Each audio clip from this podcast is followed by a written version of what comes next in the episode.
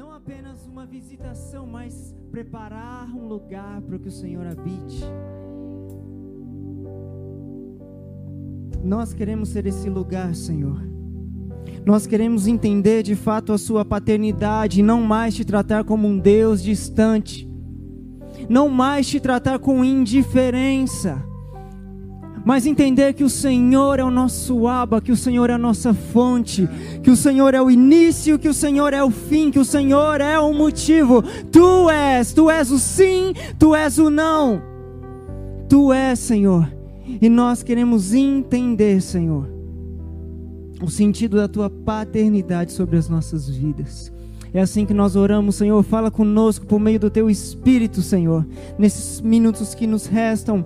Senhor, ministra ao nosso coração que o Espírito de revelação e entendimento do conhecimento de Deus, do Abba, do nosso Pai, venha nos trazer lucidez nessa noite para os dias que o Senhor já escreveu sobre as nossas vidas. Essa é a nossa oração, Senhor. Fala ao nosso coração por meio da tua palavra em nome de Yeshua. Assim seja. Amém? Pode se sentar, eu quero conversar com você. Algumas coisas, vai ser bem rápido, amém? Vocês estão bem? Quem está feliz aí? Amém. Sabe que esses esses dias, né, que nós separamos, isso vem desde a casa, sempre foram dias especiais.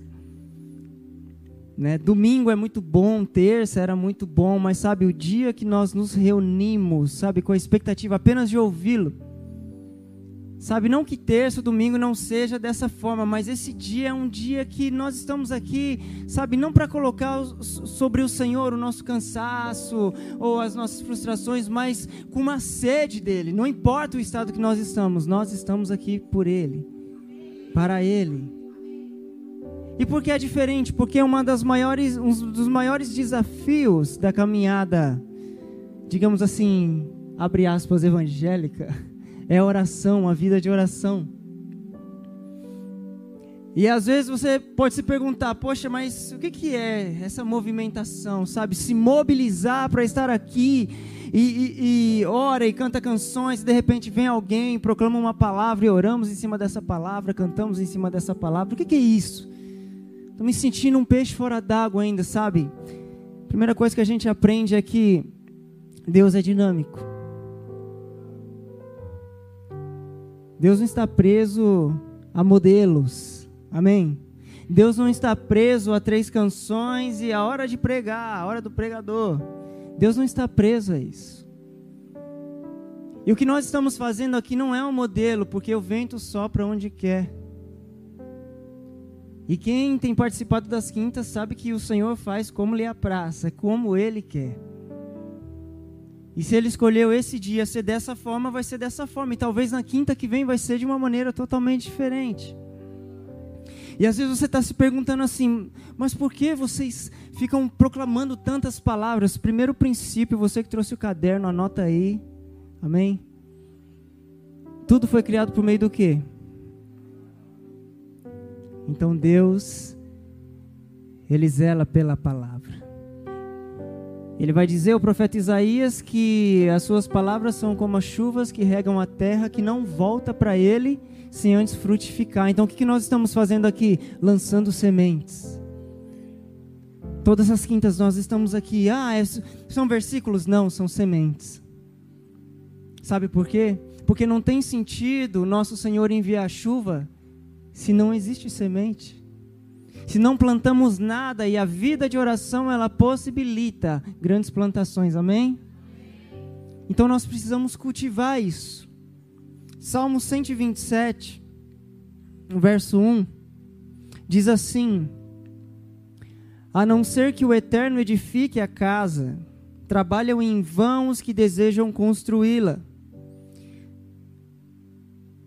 Nessa versão aqui, se o Senhor não edificar a casa, em vão trabalham? Se o Senhor não guardar a cidade, o que, que o salmista está dizendo aqui? Que se o Senhor não está no meio, Se ele não é convidado, não adianta o esforço, não adianta a música, não adianta conhecer a Bíblia, não adianta o versículo. Pode ser a canção mais linda que for, se, não, se nós não convidarmos para que ele venha edificar conosco, é só suor, é só cansaço. Por isso que quando nós estamos aqui, nós estamos dizendo: Aba, permita-nos edificar com você. É um convite. E por que torna tudo especial? Porque quando nós estamos diante dele, nós vamos descobrir que nós não somos nós que estamos convidando. É ele que já nos convidou. Amém? Isso é demais. Como Deus já nos convidou? Porque Ele já escreveu. Então, se você está aqui, foi porque Ele permitiu. Desfrute, desfrute, desfrute da presença. Nós cantamos aqui que nós queremos preparar um lugar para que Ele habite. Há uma grande diferença entre Deus visitar e Deus habitar. Quando Deus apenas visita, nós vivemos de experiências. Nossa, foi bom hoje o culto, a reunião. Nossa, foi bom demais. Eu me arrepiei, chorei com aquela canção. Nossa, que maravilha. Mas quando eu volto para casa, eu sempre volto com as mesmas atitudes. Mas quando nós pedimos para que o Senhor habite, nós começamos a, a mudar algo na nossa forma de ver Deus, nós começamos a mudar a nossa maneira de pensar Deus. Por quê? Você teria coragem de convidar um estranho para habitar na sua casa, sim ou não? Então, quando nós estamos falando para o Senhor, Senhor, habite, nós estamos falando, Senhor, eu não quero mais que você seja um estranho para mim. Porque Paulo vai dizer que aquele que não entende o sentido da voz se torna estranho para ela. Se nós não entendemos o sentido daquilo que o Pai quer comunicar nesses dias sobre paternidade, nós ainda vamos continuar tratar a Ele como um estranho, como um Deus distante ou Deus resolvedor de problemas, mas nunca um Pai de perto. Davi ele vai dizer ainda que meu pai e minha mãe me abandone, Todavia o Senhor não me abandona. Sabe o que Davi estava dizendo? Você é o meu pai. É você que é o meu pai. Se meu pai tem vergonha de mim e me trata como um escravo, você é o meu pai. Me encontrou, sabe, no meio das ovelhas. Me encontrou no meio da vergonha. Me encontrou, sabe, onde eu estava afastado da casa do meu pai, mas você se revelou a mim como um pai e me deu um destino e me deu uma identidade. E disse: Eu estou te convidando. Esse é um convite. Por isso que estou dizendo: é um convite para mim e para você. Feche seus olhos aí onde você está. O que, que você falaria para o seu pai nessa noite?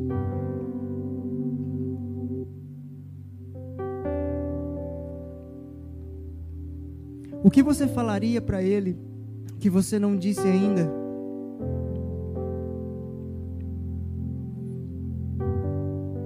Aba, nós queremos entender, Senhor, a tua paternidade, porque só dessa forma nós seremos transformados.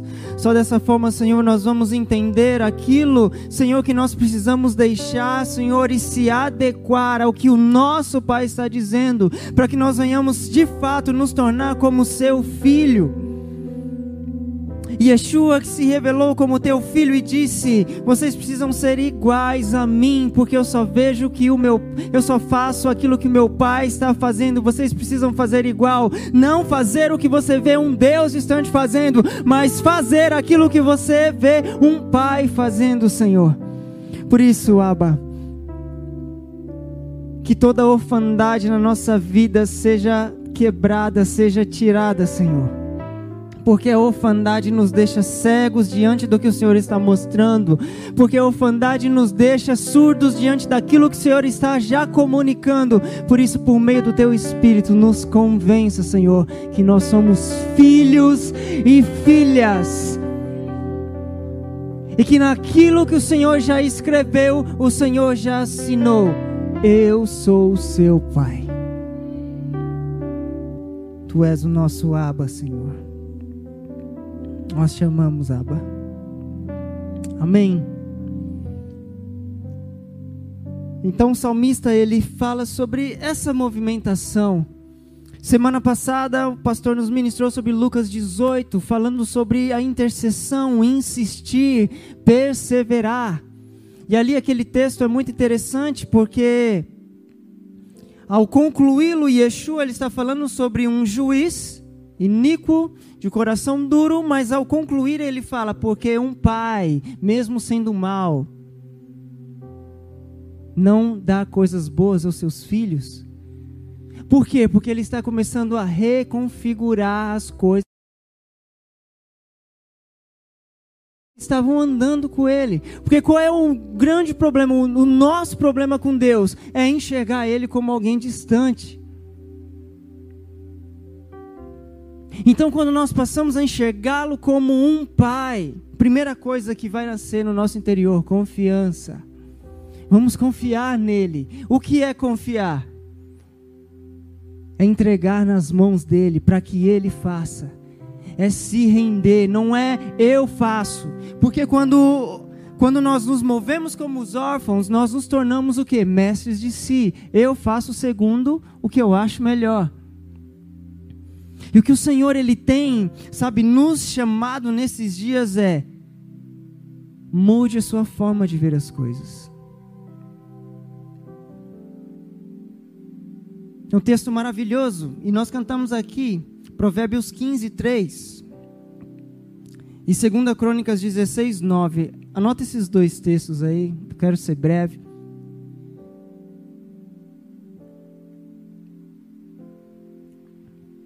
Diz assim: Os olhos do Senhor contemplando os maus e os bons. Segunda Crônicas 16, 9.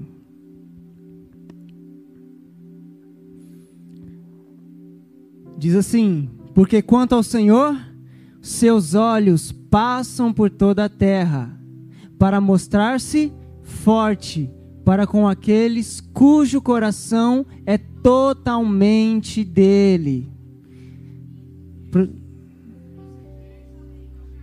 Por isso, desde agora haverá guerras contra ti. Na parte A desse texto, o que, que o Senhor está falando? Os meus olhos estão passando sobre a terra.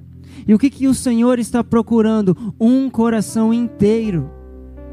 Se nós queremos viver tudo o que o Senhor escreveu, nós não podemos entregar o nosso coração pela metade.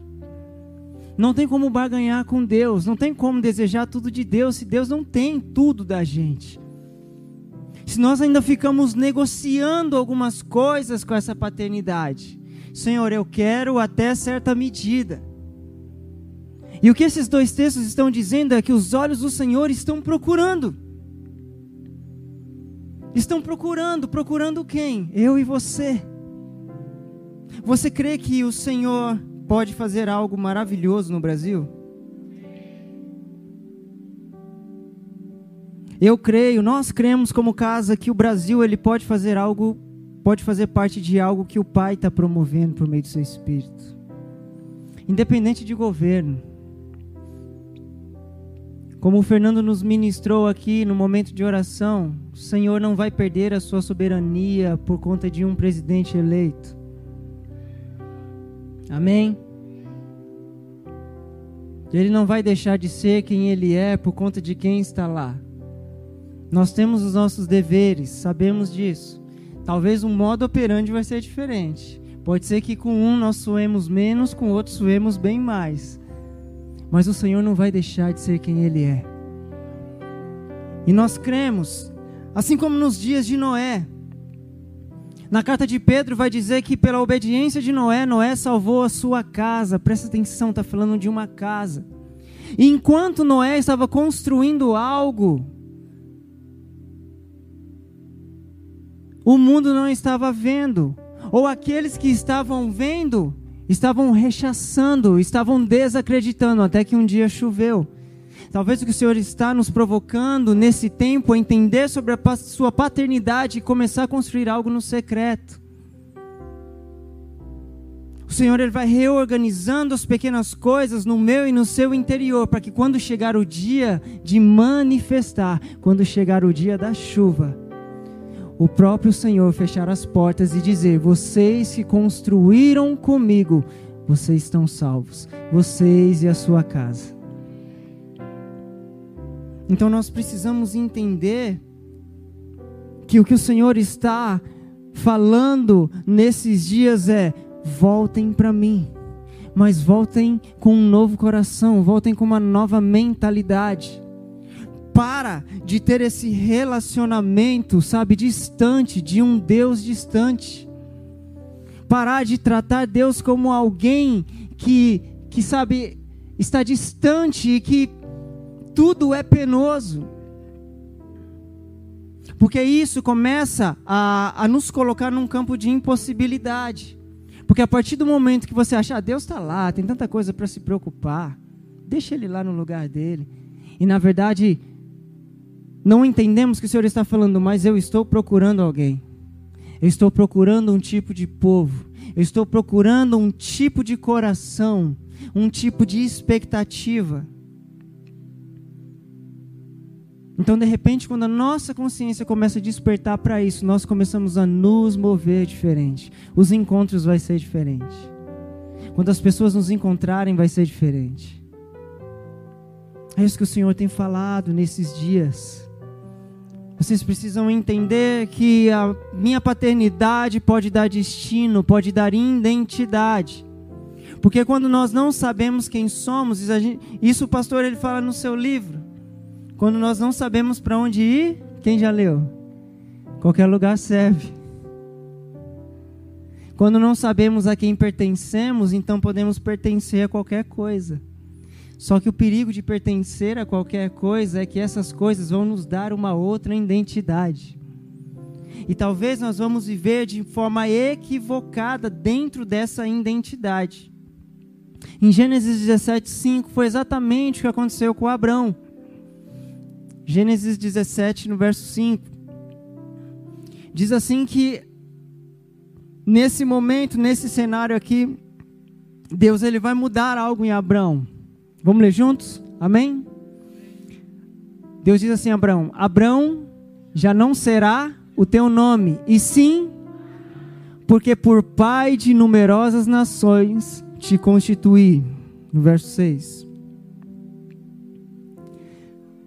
Fartei fecundo extraordinariamente, de ti farei nações, e reis procederão de ti.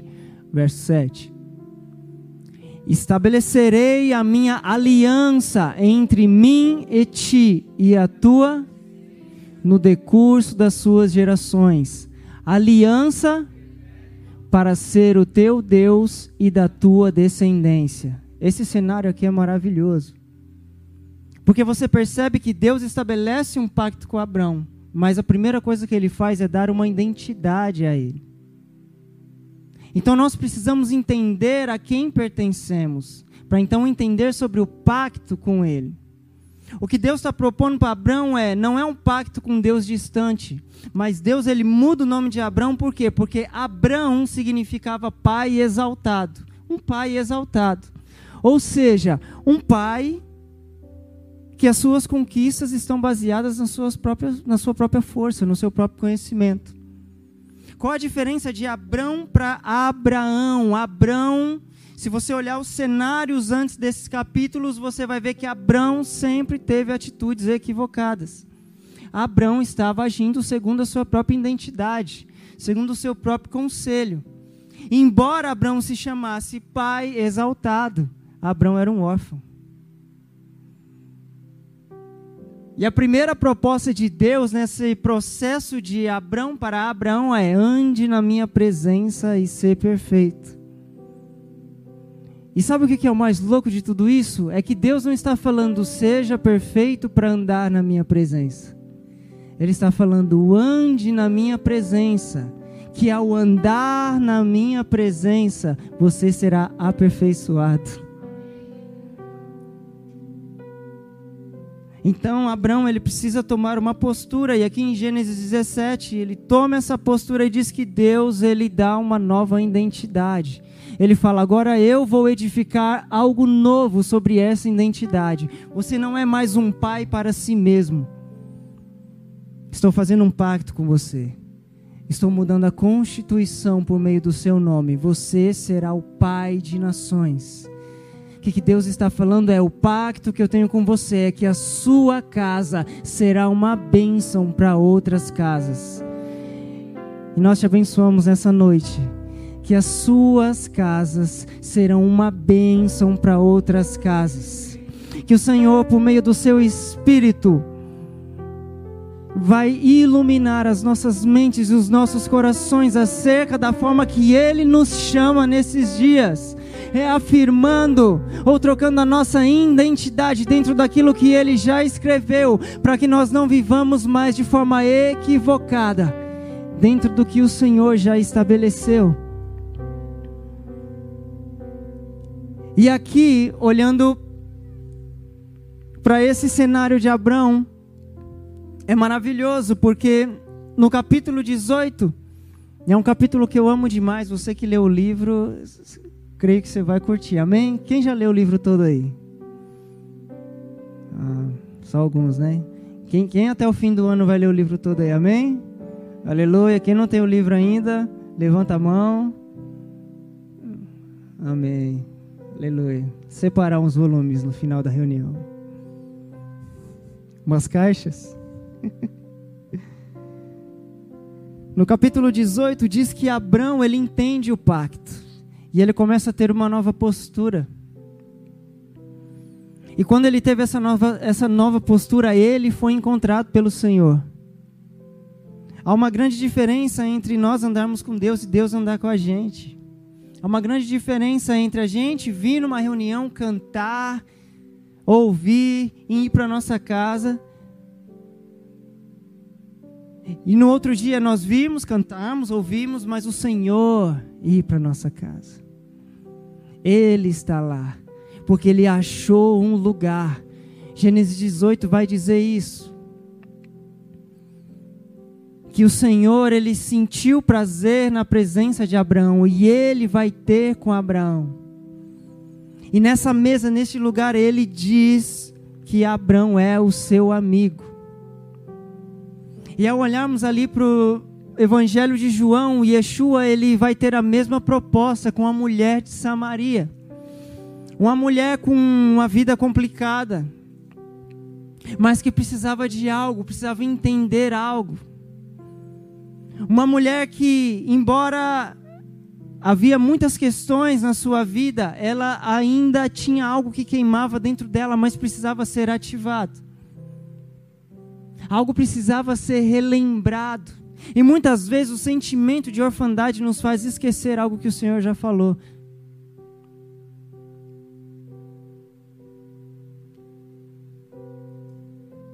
E às vezes Deus já falou algo para você. E você sabe que foi genuíno, mas durante a jornada faltou coragem para viver. Faltou coragem para dizer sim. E passamos a síndrome de Adão sempre se esconder. Vamos lá em João, capítulo 4.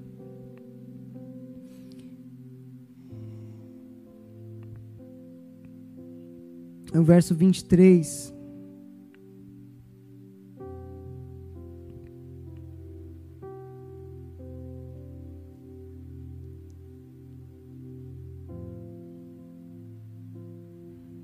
João 4, 23.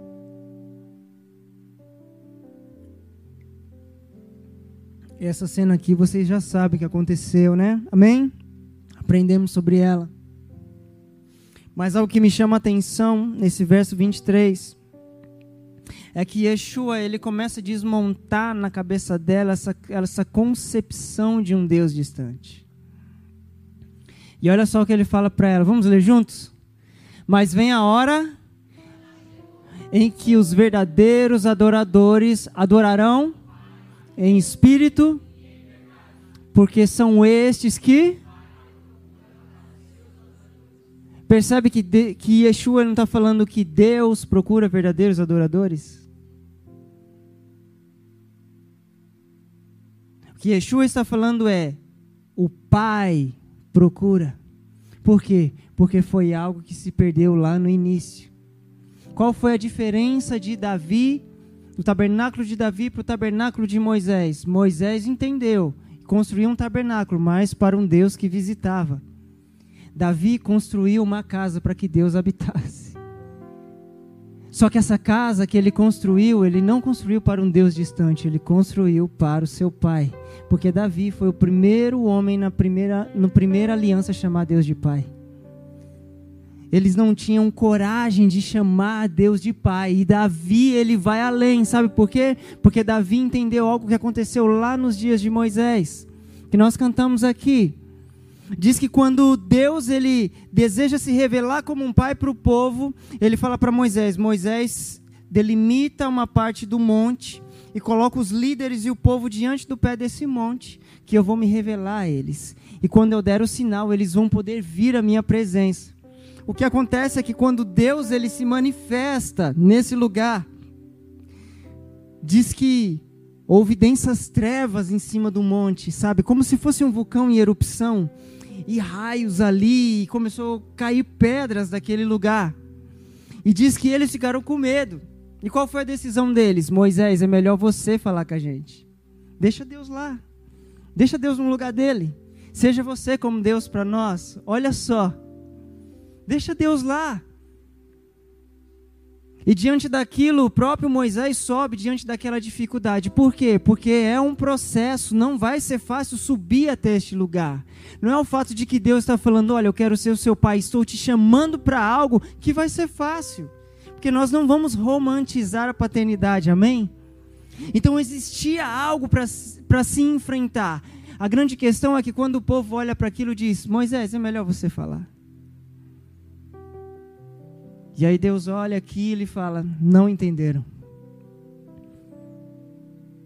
E Davi, quando ele estuda a Torá e ele traz a arca, ele descobre que um dia Deus deu a oportunidade do povo entrar diante da presença do seu pai. Ele fala: Ah, não.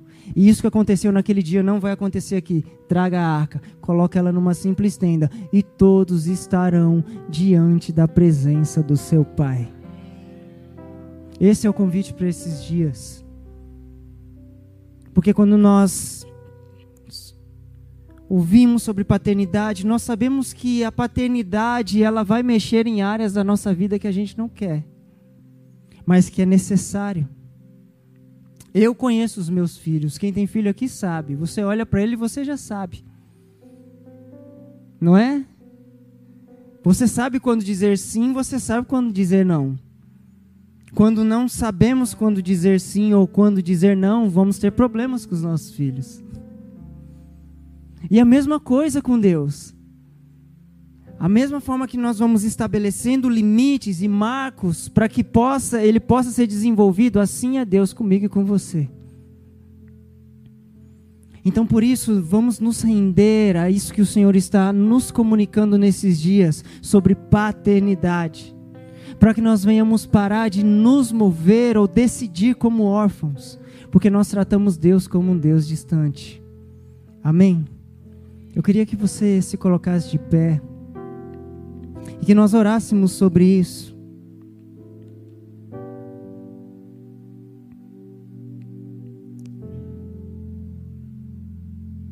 Que nós disséssemos para o Senhor o quanto nós estamos dispostos a sermos transformados por Ele nesses dias, ao quanto nós estamos dispostos a deixar coisas, relacionamentos, pensamentos, jeito de ser, coisas que ainda atrapalham nossa relação com Ele. Que os nossos corações se voltem para Ele, que a nossa mentalidade se volte para Ele, porque os olhos do Senhor estão sobre a terra. E eles estão procurando corações inteiros, um coração quebrantado e contrito, o Senhor não despreza. Antes, Ele deseja estar perto e revelar o seu pacto, a sua aliança. Aba, nós oramos, Senhor nós queremos entender o sentido da tua paternidade, Pai. Não nos movemos mais como órfãos, Senhor. Órfão, Senhor, que toma suas próprias decisões. Órfão, Senhor, que vive segundo as suas próprias necessidades, porque não confia que o Senhor, Senhor, já estabeleceu algo. Senhor, Ministra, Senhor, aos nossos corações por meio do Teu Espírito, Senhor, a, a, aquilo que ainda há de equívoco na nossa vida, Senhor, na nossa forma de sentir, na nossa forma de pensar. Senhor, nós queremos entender o que o Senhor está comunicando aos Teus filhos, Senhor. Nós entendemos que nós estamos nesse processo de, de adoção, Senhor. Mas, Senhor, nós entendemos que este processo é que vai nos deixar aptos para aquele dia. O dia, Senhor, que o Senhor vai assinar, Senhor, este papel, este documento dizendo: agora vocês estão prontos. Agora vocês são os meus filhos de fato. Senhor, então durante este tempo nós entendemos que vai haver processos. Senhor, que vai haver, Senhor, decisões que nós vamos precisar tomar. Senhor, posturas que nós vamos precisar tomar. Senhor, mas que o teu Espírito Espírito, mas para que, que, o Teu Espírito, Senhor, venha iluminar as nossas mentes e os nossos corações, Senhor, nos mostrando, Senhor, que vale a pena, Abba. Senhor, e se muitas vezes, Pai, os nossos pés falharem, nós vamos permanecer e perseverar, crendo, crendo naquele que já escreveu, Senhor, os nossos dias, crendo naquele que já estabeleceu todas as coisas antes da fundação do mundo, Senhor, crendo, Senhor, que aquele, Senhor, Aba, que conhece o nosso levantar, o nosso deitar, Senhor. Ele nos conhece, Senhor, e Ele já está lá à frente, nos esperando e nos chamando, Senhor, porque nós cremos que não tem como fugir do Teu Espírito. Adonai, não tem como fugirmos mais do Teu Espírito que nos envolve e nos convence todos os dias, Senhor. Sonda-nos, Senhor sonda-nos. Adonai. Adonai, sonda-nos, Senhor. Sonda-nos por meio do teu espírito. Sonda-nos, Senhor. Nós nos submetemos ao teu espírito, à tua vontade, Senhor. Ah, Senhor. Diga isso para o Senhor. Me sonda e me conhece os pensamentos, não se escondem de ti. O meu andar, o meu deitar, conheces cada passo deste meu caminho Adonai, Adonai, me sonda e me conhece os pensamentos, não se escondem de ti. O meu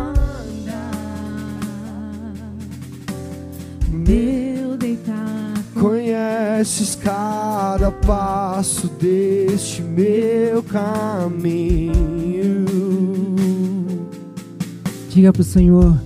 E mesmo antes eu falar, conhece o fim antes de tudo começar.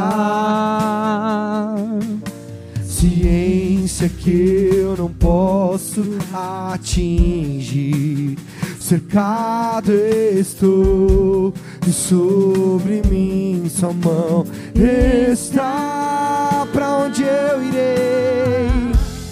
Para onde irei do teu espírito? Da tua face quem pode fugir?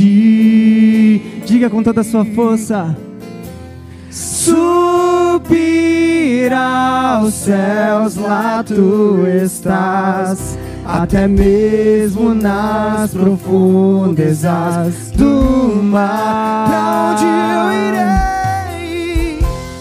Pra onde irei do teu espírito, da tua face, quem pode fugir?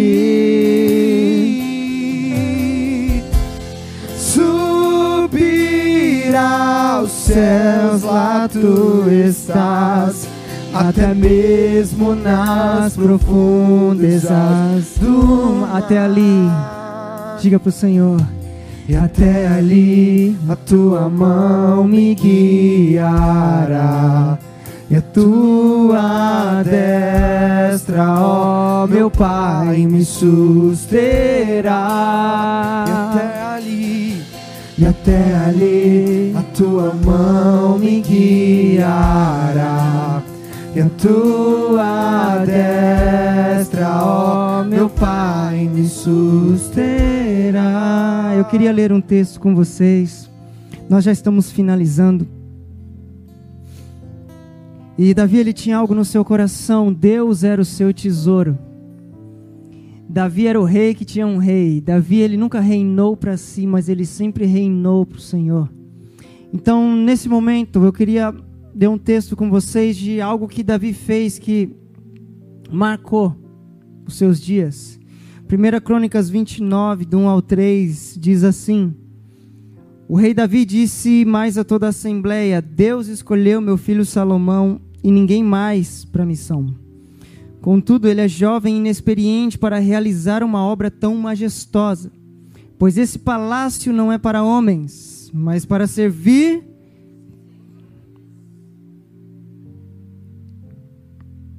Eu, pois, com todas as minhas forças, já preparei para a casa de meu Deus ouro para as obras de ouro, prata para as de prata bronze para os de bronze, ferro para os de ferro e madeira para os de madeira, pedras de ônix, pedras de engaste, pedras de várias cores, de mosaicos e de toda sorte de pedras preciosas, e mármore e tudo em abundância.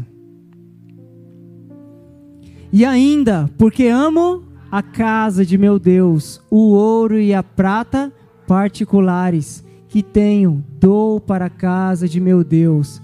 Afora tudo quanto preparei para o santuário. Sabe que cenário é esse aqui? Um dia Davi está no seu palácio, ele olha e ele fala: Meu Deus, o Senhor me deu um palácio, me deu um reinado. E, e a sua presença vive em tendas. E um dia algo mexeu com o seu interior. E ele falou: Eu preciso construir algo para o Senhor.